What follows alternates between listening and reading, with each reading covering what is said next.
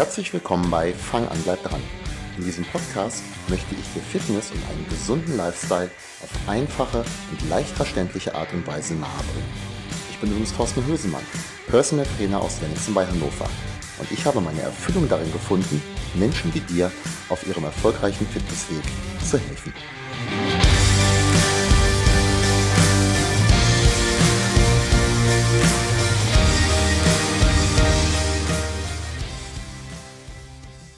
Ja, herzlich willkommen zurück äh, zur zweiten Folge mit unserem Schlafexperten Stephen Graves. Stephen, schön, dass du wieder dabei bist. Ja, schön wieder hier zu sein. Ja, war jetzt nicht eine lange Pause, aber ähm, ich freue mich ungeheuer auf die zweite Folge. Die erste hat für mich auf jeden Fall Appetit auf mehr gemacht. Und zwar nicht Appetit, weil ich Schlafmangel habe, wie wir es zum Schluss besprochen hatten. Und mein Tipp ist auf jeden Fall, solltet ihr zufällig jetzt in diese Folge reingestolpert sein, hört euch bitte zuerst die letzte Folge an. Da werden so ein bisschen die Grundlagen, wozu, weshalb, warum besprochen. Heute soll es ein bisschen darum gehen, ähm, wie man Schlaf verbessern kann. Wir haben über die Wichtigkeit von Schlaf gesprochen und ja, Fangen wir vielleicht mal bei den Räumlichkeiten an, Steven, weil jeder schläft ja irgendwo. Was sind da so die Empfehlungen aus, aus deiner Sicht, wie man Schlaf bestmöglich damit fördern kann? Genau, also es geht da um so Schlafhöhle, könnte man sagen, ja. Also sollte halt äh, kühl, leise und dunkel sein, im besten Fall. Ähm, kühl heißt ein paar Grad niedriger als die restlichen Wohnräume. Gibt so 17 bis 19 Grad, sagt die Wissenschaft, ja, also deutlich kühler. Natürlich, wenn man im Sommer im Dachgeschoss wohnt, schwer umzusetzen, außer man hat eine Klimaanlage. Aber wir reden jetzt hier vom Idealzustand, ja. Leise heißt einfach leise. Da kann man natürlich mit Ohrstöpseln und äh, ja, mit solchen Sachen arbeiten, ja. Da gibt's auch immer weitere äh, Entwicklungen. Man kann zum äh, Hörgerätakustiker gehen und sich ähm, über Schaumabdruck maßgeschneiderte Ohrstöpsel machen lassen, die super sind. Es kostet halt ein bisschen was, aber Thema schnarchender Partner oder Partnerin, das ist wirklich grausam, was da über Jahrzehnte stattfindet. Ja. Also da würde ich halt einfach für eine Lösung äh, suchen, auch wenn es mal 80 oder 100 Euro kostet oder so. Ja. Aber es sollte möglichst leise sein. Dunkel heißt wirklich stockdunkel. Also wer Rollläden hat, sollte Rollläden nutzen alle LED-Lichter, Ladelichter von irgendwelchen Geräten oder so, Steckdosen einfach abkleben oder ausschalten. Im Idealfall gar keine elektrischen, elektronischen Geräte im Schlafzimmer haben, auch kein Fernseher. Ja. Und der andere Aspekt heißt, also es jetzt geht dann so wieder in die Psychologie und um Konditionierungseffekte. Also man sollte halt das Bett eigentlich nur dazu nutzen, um zu schlafen und auch um Liebe zu machen, wenn ich es mal so ausdrücken ja. darf. Also nicht essen, nicht mit dem Laptop, nicht Fernsehen und so weiter und so fort. Also wenn man da, es geht in Richtung Schlafhygiene, also wenn man das umsetzen will, dann sollte man sich einfach dran halten, ja. Ja, ich denke mal, Thema Schlafhygiene ist so das, das nächste, das Wichtige, Schlafvorbereitung auch. Wie bereite ich mich auf guten Schlaf bestmöglich vor? Ja, es gibt da ein tolles System, das nennt sich 10-3-2-1-0-Regel. Ich erläutere das. Du brauchst natürlich eine Uhrzeit, wo du ins Bett gehen willst. Ja? Nehmen wir mal an 23 Uhr. Die 10 bedeutet, 10 Stunden davor solltest du kein Koffein mehr zu dir nehmen. Im Rahmen von Kaffee, Tee, Energy Drinks oder was auch immer. Ja? Einfach deswegen, weil Koffein eine sehr relativ lange Halbwertszeit hat. Was heißt es? Du nimmst 10 Uhr morgens bestimmte Menge an Koffein zu dir. Nach vier bis acht Stunden, das ist dann wieder abhängig vom, vom, vom jeweiligen Menschen, ist immer noch 50 Prozent des Koffeins irgendwie aktiv. Das nennt sich dann Halbwertszeit, ja. Das heißt, wenn, wenn, man, wenn man da ganz sicher gehen will, zehn Stunden davor, ähm, halt kein Koffein mehr, ja. Drei Stunden davor Heißt, wenn es irgendwie geht, drei Stunden davor die letzte Mahlzeit zu dir nehmen. Also man sollte ja schon was essen, ja, aber Verdauung, auch gerade die erste Zeit, ist einfach Aktivität in einer gewissen Art und Weise. Deswegen sollte zwischen letzter Mahlzeit und zu Bett gehen schon ein bisschen längerer Zeitabschnitt sein. Natürlich, life happens. Ich halte mich da auch nicht immer an, an diese ganzen Stundenregeln und so. aber halt so Pi mal Daumen, nicht um, um 22 Uhr eine riesen Pizza essen und um 22.30 Uhr im Bett liegen. Davon würde ich dringend abraten, ja. Zwei Stunden, die zwei steht für zwei Stunden, bevor du ins Bett gehst, hörst du wirklich auf mit Arbeiten, ja. Am Rechner irgendwas nachschauen, Steuererklärung, was auch immer, ja. Eine Stunde davor, und das wird den meisten Leuten sehr schwer fallen, alle, alle, alle elektronischen Geräte äh, ausschalten. Kein Handy, kein Computer, kein Fernseher. Ein Buch bei Kerzenlicht wäre ideal oder halt ein Kindle. Kindle ist das einzige, was ich noch gel gelten lasse, also ein, ein E-Book-Reader, weil die ja. Beleuchtung von diesem Ding ist anders als, als bei den ganzen anderen Geräten, ja. Genau. Das war die Eins. Und dann gehst du ins Bett.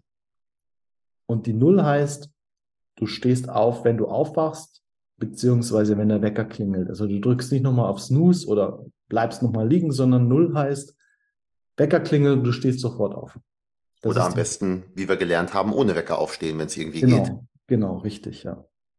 Und ähm, ja, das ist zum Beispiel eine ganz tolle Regel oder ein System für Schlafhygiene und Schlafvorbereitung. Und da auch in Kombination, idealerweise jeden Tag das gleiche Ritual, weil unser Gehirn merkt das so, ah, jetzt war die Mahlzeit, dann weiß das Gehirn, jetzt in drei Stunden darf ich schlafen, so ungefähr. Ah, jetzt höre ich auf zu arbeiten. Ah, jetzt habe ich gar keine elektronische Geräte um mich herum. Ja. Hm. Das ist, wenn man es perfekt machen will, ist es ein super hilfreiches System. In der letzten Folge, weil wir sehr viele andere interessante Punkte haben, haben wir das Thema Licht so ein kleines bisschen ausgeblendet und gesagt, da sprechen wir heute mal ausführlicher drüber. Und du hast eben auch schon gesagt, abends wäre es super, ja, weniger Licht zu haben, höchstens Kerzenlicht. Kannst du das vielleicht mal ein bisschen näher erläutern? Okay. Also prinzipiell sind wir ja Augentiere, also unser Hauptsinnesorgan sind die Augen. Bedeutet, wenn es dunkel ist, sind wir eigentlich zu nichts zu gebrauchen. Deswegen macht es da auch Sinn, sich auszuruhen. Das heißt, früher in der Steinzeit, bevor es noch vielleicht Feuer gab, ja, da war halt dann, hat man sich halt an Sonnenauf- und Sonnenuntergang ähm, orientiert, weil man in der Dunkelheit. Man kann nicht gut jagen, man kann nicht gut sammeln und man wird eher Opfer von Raubtieren, die vielleicht nachtaktiv sind. Ja. Das heißt, so gesehen sind wir einfach dazu ausgerüstet oder gebaut, tagaktiv zu sein und in der Nacht sich auszuruhen. Jetzt haben wir durch die Kerzen und Glühbirnen und jetzt in neuester Zeit LED äh, einfach die Nacht zum Tag gemacht und das hat halt weitreichende Konsequenzen auf unseren Schlaf und über die Schlafmangel oder mangelnde Schlafqualität auch in allen, allen anderen Gesundheitsbereichen. Ja. Also ich würde vermeiden, abends eher gedämpftes Licht, ähm, kein helles Licht, kein, kein sehr kaltes Licht, weil die Frequenz, also Licht hat ja ein Frequenzspektrum und in diesen ganzen Handys, Tablets, Flatscreens, also diese großen Fernseher, Bildschirme und so weiter und so fort, ist dieser Blaulichtanteil, also die Blaulicht, die, die Frequenz Blau, sehr stark. Ja. Und wenn das auf unser Auge trifft, es gibt einen Hirnbereich, der ist, ja, also der ist zwischen den, zwischen den Augen hinter der Stirn und der ist ein Signalgeber fürs Gehirn. Also wenn du Blaulicht schaust am Abend, ist das Signal eigentlich Gerade geht die Sonne auf und es ist Zeit, den Tag zu starten. Und wenn du das dann überträgst, das ist genau das falsche Signal, was du eigentlich haben willst am Abend. Ja. Und wenn du, ähm, also so Kaminfeuer ist zum Beispiel ein super Beispiel. Ja, wenn du mal in so ein Feuer reinschaust, das beruhigt dich, da, das ist fast hypnotisch. Das ist sehr, sehr warm, sehr rot, also kaum, kaum Blaulichtanteile. Diese Art von Lichtquelle, die ist optimal. Ja, Kerzenlicht, ja, genau. Es gibt natürlich Tools. Ähm, du kannst eine sogenannte Blaulichtblockerbrille tragen, die halt diese Blaulichtanteile rausfiltert. Die empfehle ich eigentlich allen Leuten am Abend halt ab 18, 19 Uhr äh, so eine Brille zu tragen. Gibt es auch als Clip-on für Brillenträger. Hm. Ähm, hast du mit der, mit so einer Blaulichtbrille, ich sag mal so, kann man damit Auto fahren zum Beispiel? Ja, klar. Okay, also keinerlei Einschränkungen diesbezüglich. So, aber wenn wir jetzt davon sprechen, vielleicht mal nicht zum Thema Einschlafen, sondern morgens, wenn ich aufstehe, morgens wäre Licht dann eigentlich das Perfekte, um aufzustehen. Das heißt, erstmal raus und an die Auf Sonne, wenn es die gibt. Ja. Also ähnlich wie bei diesen 10-3-2-1-0-Regel, ja. Also es gibt immer ein Optimum, was man machen kann und das funktioniert auch wirklich gut, weil das ist Biologie, das ist, hat was mit unserer Genetik zu tun. Wir sind darauf programmiert. Wenn du wirklich was richtig Gutes machen willst für dein Energielevel, für deinen Schlaf, dann, wenn die Sonne aufgeht, geh raus und schau fünf Minuten Richtung Sonne. Gerade wenn sie aufgeht. Also das sollte eigentlich auch von der Lichtintensität so sein, dass du auch in die Sonne schauen kannst.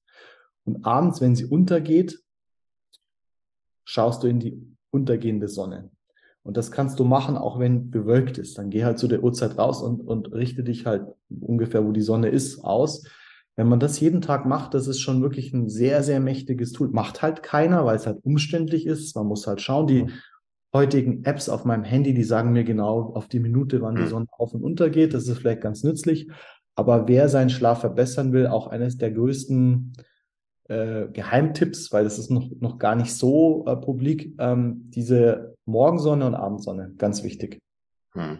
Auch da gilt natürlich wieder, man kann wahrscheinlich nicht alle Tipps, die wir heute hier nennen oder die du nennst, umsetzen, aber man kann ja für sich immer schauen, Mensch, das ist jetzt ein Tool, wo ich glaube, das kann bei mir funktionieren, zum Beispiel für mich, was jetzt die Abendstunden angeht, ähm, da muss ich arbeiten, das ist ganz einfach Teil des Jobs, das kann ich nicht ändern, aber das Bestmögliche aus den anderen Möglichkeiten dann halt äh, rauszuholen. Genau. Genau, also es geht ja immer ideal und ein bisschen was von etwas ist immer noch besser als gar nichts, ja.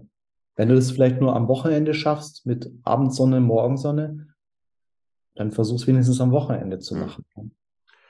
Du hattest vorhin ähm, bei der 10-3-2-1-0-Regel halt auch über Ernährung gesprochen, also dass man abends nicht mehr zu nah am ja, Schlafengehen noch essen sollte.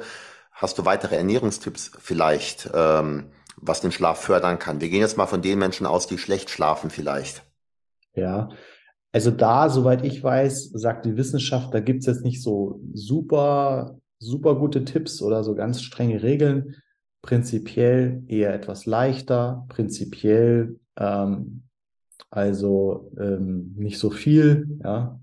Ähm, jetzt so Makronährstoffverteilung gibt so Unterschiede, es kommt dann wieder auf den Stoffwechsel an, mhm. ja. Also viele können halt auch zum Beispiel, wenn du dir einen Teller Nudeln rein, reinhaust, dann ist halt auch, wird Serotonin ausgeschüttet und die fallen dann so ins Koma, hat auch was mit dem Blutzuckerspiegel zu tun und dem Insulin.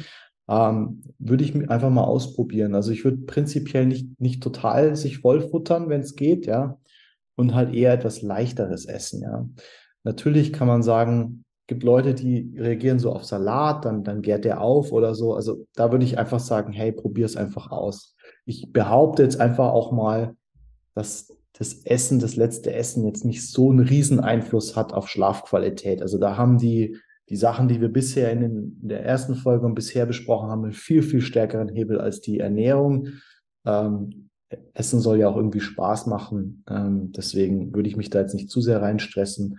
Vielleicht einfach mal ausprobieren, auf was kann man gut schlafen, auf was kann man nicht so gut schlafen, ja. Natürlich das Doppel-Big Mac-Menü am Abend ist auf jeden Fall nicht, nicht anzuraten. Also, aber das sind ja, hey, ess gesund, ess, ess leicht, ess, ess ausgewogen. Also ich glaube, damit fährt man schon ganz gut. Hm.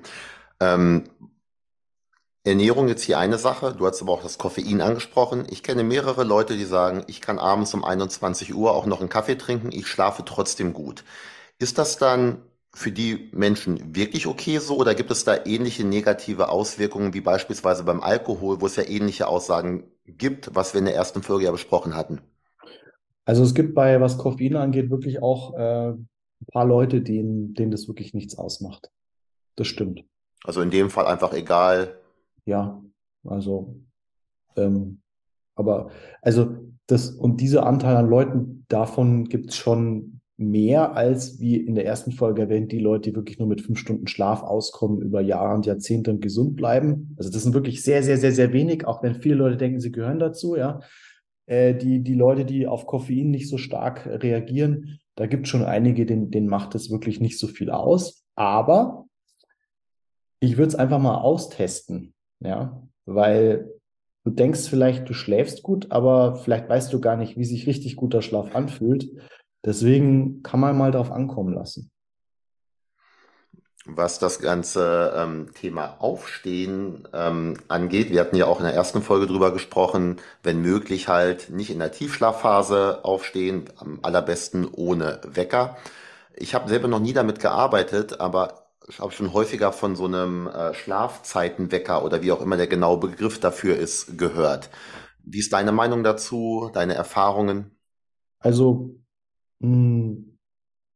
ist bestimmt ist nicht, also nicht abträglich, ja. Da gibt es uh, unterschiedliche Aufwecksysteme, auch so mit Vogelgezwitscher. Und ich finde auch, was ich cool finde, sind halt Lampen, also ein Wecker mit einer Lampe, der so den Sonnenaufgang simuliert, also wo ja. halt die Lichtintensität immer mehr aufnimmt. Also auch da kann man auch ein äh, bisschen Geld ausgeben. Ich glaube, das geht so bis 200, 300 Euro maximal, ja.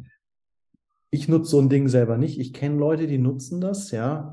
Ich glaube, das ist zum Beispiel ganz sinnvoll, wenn jemand Schichtarbeit hat oder Schichtdienst oder so. Da könnte man sowas einsetzen. Könnt, also ich bin jetzt auch kein Fan, jetzt unbedingt 200 Euro auszugeben äh, für ein Tool, was man vielleicht mit anderen äh, Interventionen, die wir schon besprochen haben, viel für fast umsonst irgendwie schaffen kann. Ja, aber ich würde also einfach ausprobieren. Also ich habe da nichts gegen diese Geräte. Ich finde es eigentlich so ganz lustig, ja.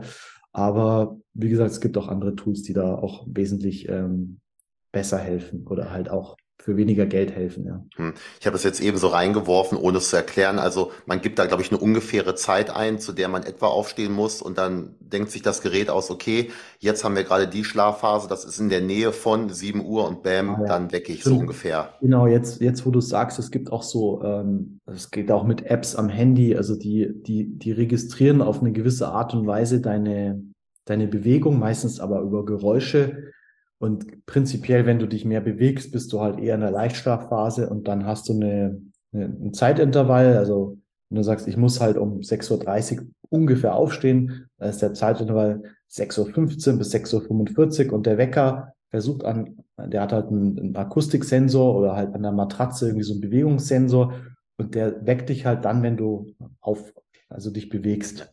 Aber das Handy liegt natürlich weiter vom Bett weg, also nicht in dem ja. Raum, weil da hatten wir ja auch drüber gesprochen. Ja, genau. Ich weiß, ich mal, weiß ich, die Hundebesitzer, die kennen das vielleicht, wenn man im Bett liegt und der, der Hund kommt eigentlich normalerweise erst an, wenn man sich so ein bisschen bewegt und dann, dann kommt er an, weil er halt raus will. Also der ist, also ein Hund würde das auch, auch leisten können, ja. Ja, ein Hund führt auch dazu, dass du rausgehst und Tageslicht bekommst. Also mehrere positive Dinge, auch wenn wir selber keinen Hund haben. Du hast jetzt aber eben was angesprochen, was wir eigentlich auch in der ersten Folge hätten ansprechen können, nämlich Schichtarbeit. Schichtarbeit ja. und Schlaf Oh, das sind so zwei Dinge, die passen aus meiner Sicht so gut wie gar nicht zusammen. Was ist deine Meinung dazu? Was sind deine Empfehlungen für Schichtarbeiter, außer einen anderen Job sich zu suchen? Also ich tue mich da, also es ist wirklich, ich tue mich da echt schwer. Also weil das Ding ist, ähm, die Leute, die Schichtarbeit machen, das sind, das sind sehr, sehr wichtige Berufe. Ja. ja. Feuerwehr, Polizei, Krankenhaus, Schwester und so weiter und so fort. Also wir brauchen diese Art von Leuten und diese Art von Arbeit. Und wir sind auch alle froh, dass es die gibt. Für jeden Einzelnen kann ich echt nur empfehlen, wenn du in so einem Arbeitsgebiet bist, mach das bitte nicht über, über, über Jahre, also nicht irgendwie 10, 15, 20 Jahre Schichtdienst, ja. Ich kenne niemanden, der so eine Zeit lang in diesem Arbeitsumfeld mit diesen Arbeitszeiten gearbeitet hat, der nicht massive gesundheitliche und psychische Beschwerden hatte. Also es ist extrem ungesund, extrem ungesund auf Dauer. Ja, ich rede jetzt mal nicht mal von zwei, drei Jahre. Also ich weiß in der in der Medizin, wenn man wenn man Assistenzarzt ist, äh, da hat man teilweise echt krasse Schichten und so. Aber wenn man sich dann hochdient zum Oberarzt oder vielleicht sogar zum Chefarzt, hat man wieder relativ geregelte Zeit. Der zweite Punkt ist, ähm, es gibt ja so Schichten, die sind noch so ungefähr, die machen zwar auch schon was aus, aber die sind noch so human. Ja, da ist ein Unterschied, ob du entweder um, um 6 Uhr morgens anfangen musst oder um 8 Uhr oder um 18 Uhr nach Hause gehen kannst oder um 20 Uhr oder 21 Uhr. Das ist ja noch alles noch so im Rahmen, ja. Was ganz brutal ist, sind halt wirklich diese Nachtschichten, wo du halt um, keine Ahnung, 22 Uhr anfängst und um 6 Uhr aufhörst morgens, ja. Und ähm, da gibt's dann halt auch, wie oft das wechselt oder so. Also idealerweise bleibst du eigentlich immer in der Schicht, wenn du dann noch diese Schichten, also wenn man den Tag dreimal acht Stunden sieht und da andauernd rotiert, das ist sozusagen das Schädlichste. Ja, da hast du eigentlich kaum eine Chance. Es ist genauso, wenn du Stewardess oder Pilot bist und andauernd Transatlantikflüge hast oder so, das ist auch sehr schädlich auf Dauer, ja. Also mein Tipp ist, hey, ähm, versucht es nicht ewig zu machen, ja. Und dann versuch in den, in den Rand, also das, wenn das der Job ist, den du nicht ändern kannst und du musst dann die Arbeit, dann versuch maximal in den anderen Bereichen wirklich da das versuchen einigermaßen auszugleichen. Geht zwar nicht, aber ein bisschen was ist immer besser als gar nichts. Also achte auf ausreichend Bewegung, achte auf Entspannung, achte, versuch möglichst viel Geld in möglichst hochwertige Nahrung zu verwenden, ja. Ähm, solche Sachen. Also dann, wenn, wenn dieser eine Bereich jetzt suboptimal ist, dass du maximal Fokus hast auf die anderen Sachen, ja. Hm. Das ist so meine Empfehlung. Also damit mache ich mich teilweise auch ein bisschen unbeliebt, weil die Leute sagen, ja, ich habe halt Schichtdienst, was soll ich denn da groß ändern, ja. Den, den, den Schaden kannst du eigentlich nicht, nicht abwenden. Du kannst halt höchstens drumherum ein bisschen verbessern, ja.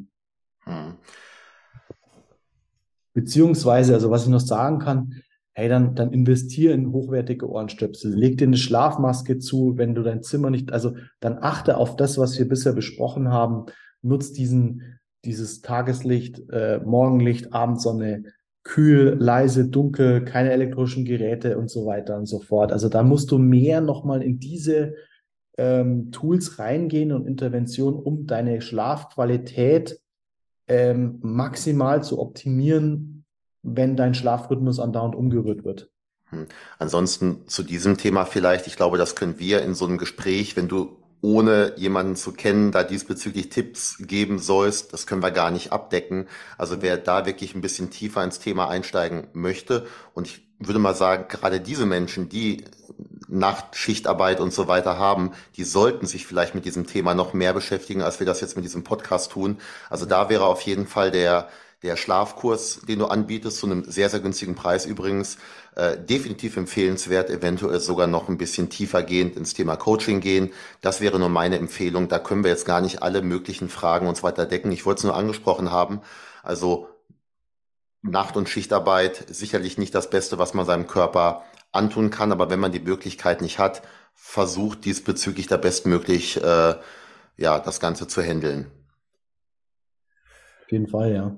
Was kannst du bezüglich äh, Supplements oder Medikamenten sagen, die den Schlaf fördern? Vielleicht erstmal die Supplements, die frei verfügbaren. Gibt es da etwas, was den Schlaf, das Einschlafen, die Schlafqualität vielleicht auch verbessern kann?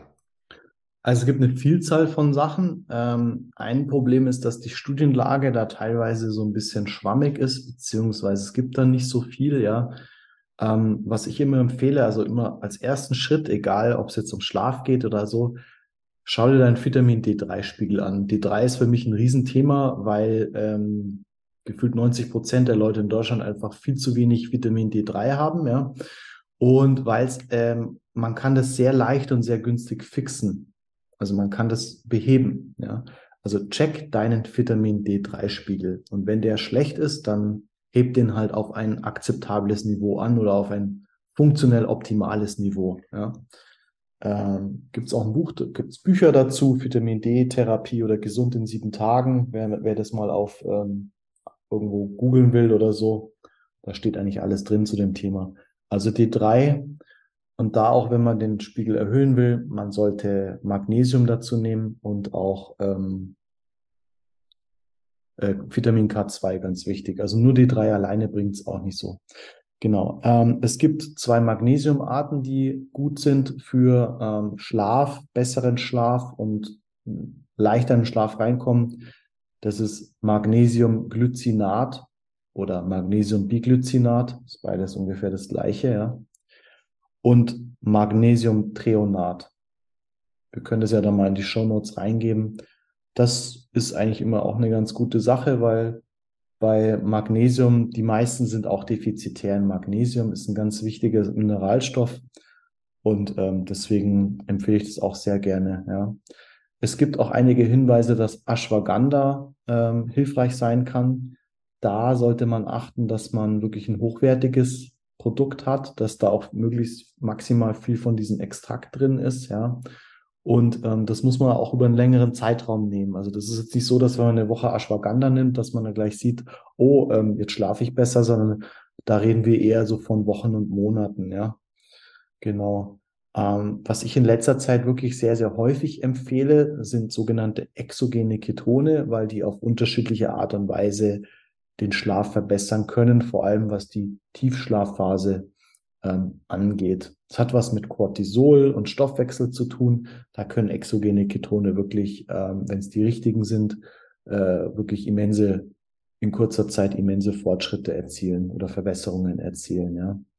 Ähm, man kann mit gewissen Aminosäuren herumexperimentieren. Bloß da ist der Fall, dass es bei dem einen das wirkt. Also wir reden hier von Tryptophan äh, und äh, 5-HTP, die chemisch sehr, sehr nah beisammen sind, ja. Und GABA, das sind so die drei Sachen. Es gibt Leute, bei denen funktioniert es ganz gut, bei manchen ist es kontraproduktiv.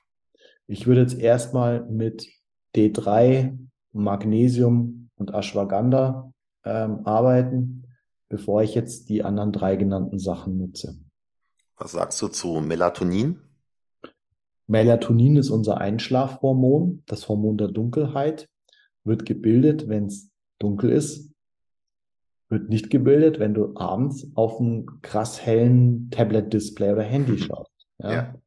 Das heißt, du kannst schon, wie schon in, in den Folgen davor erwähnt, relativ viel machen, dass deine eigene Melatoninproduktion ähm, erhöht wird. Ja. Melatonin macht aus meiner Sicht Sinn bei solchen Sachen mit Jetlag. Also wenn du wirklich ähm, irgendwie einen längeren Flug hast über mehrere Zeitzonen, kann Melatonin helfen, schneller in die Zeitzone reinzuschlüpfen, wo du dich gerade aufhältst. Ja. Dafür nutze ich das selber auch zum Beispiel. Melatonin ist halt ähm, etwas immer oftmals, wenn der Körper was selber herstellen kann und du tust es von außen zuführen, gibt es eine sogenannte negative Feedback-Schleife. Das bedeutet, dass dein Körper sich irgendwann mal denkt, Mensch, warum soll ich das mühsam selber herstellen, wenn das immer von außen kommt?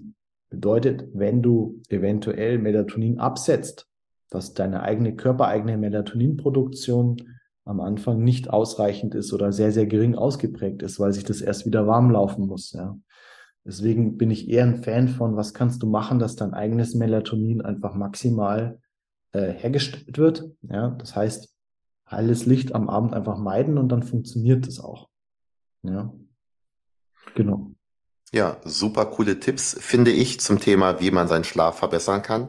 Ich hatte im Vorfeld ähm, zu diesem Interview mit dir äh, die Möglichkeit gegeben, Fragen einzureichen. Die werden wir in der nächsten Podcast-Folge, machen wir nämlich noch eine dritte kurze Folge, alle mal durchgehen. Ich glaube, viele Fragen sind jetzt schon beantwortet, die meisten auf jeden Fall.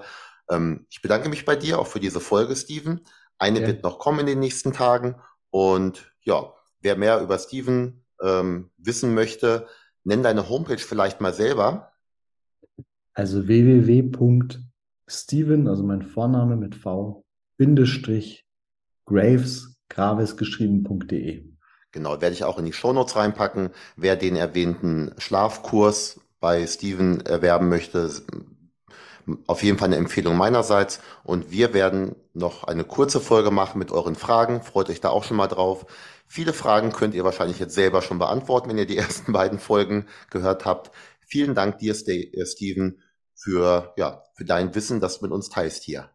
Sehr gerne.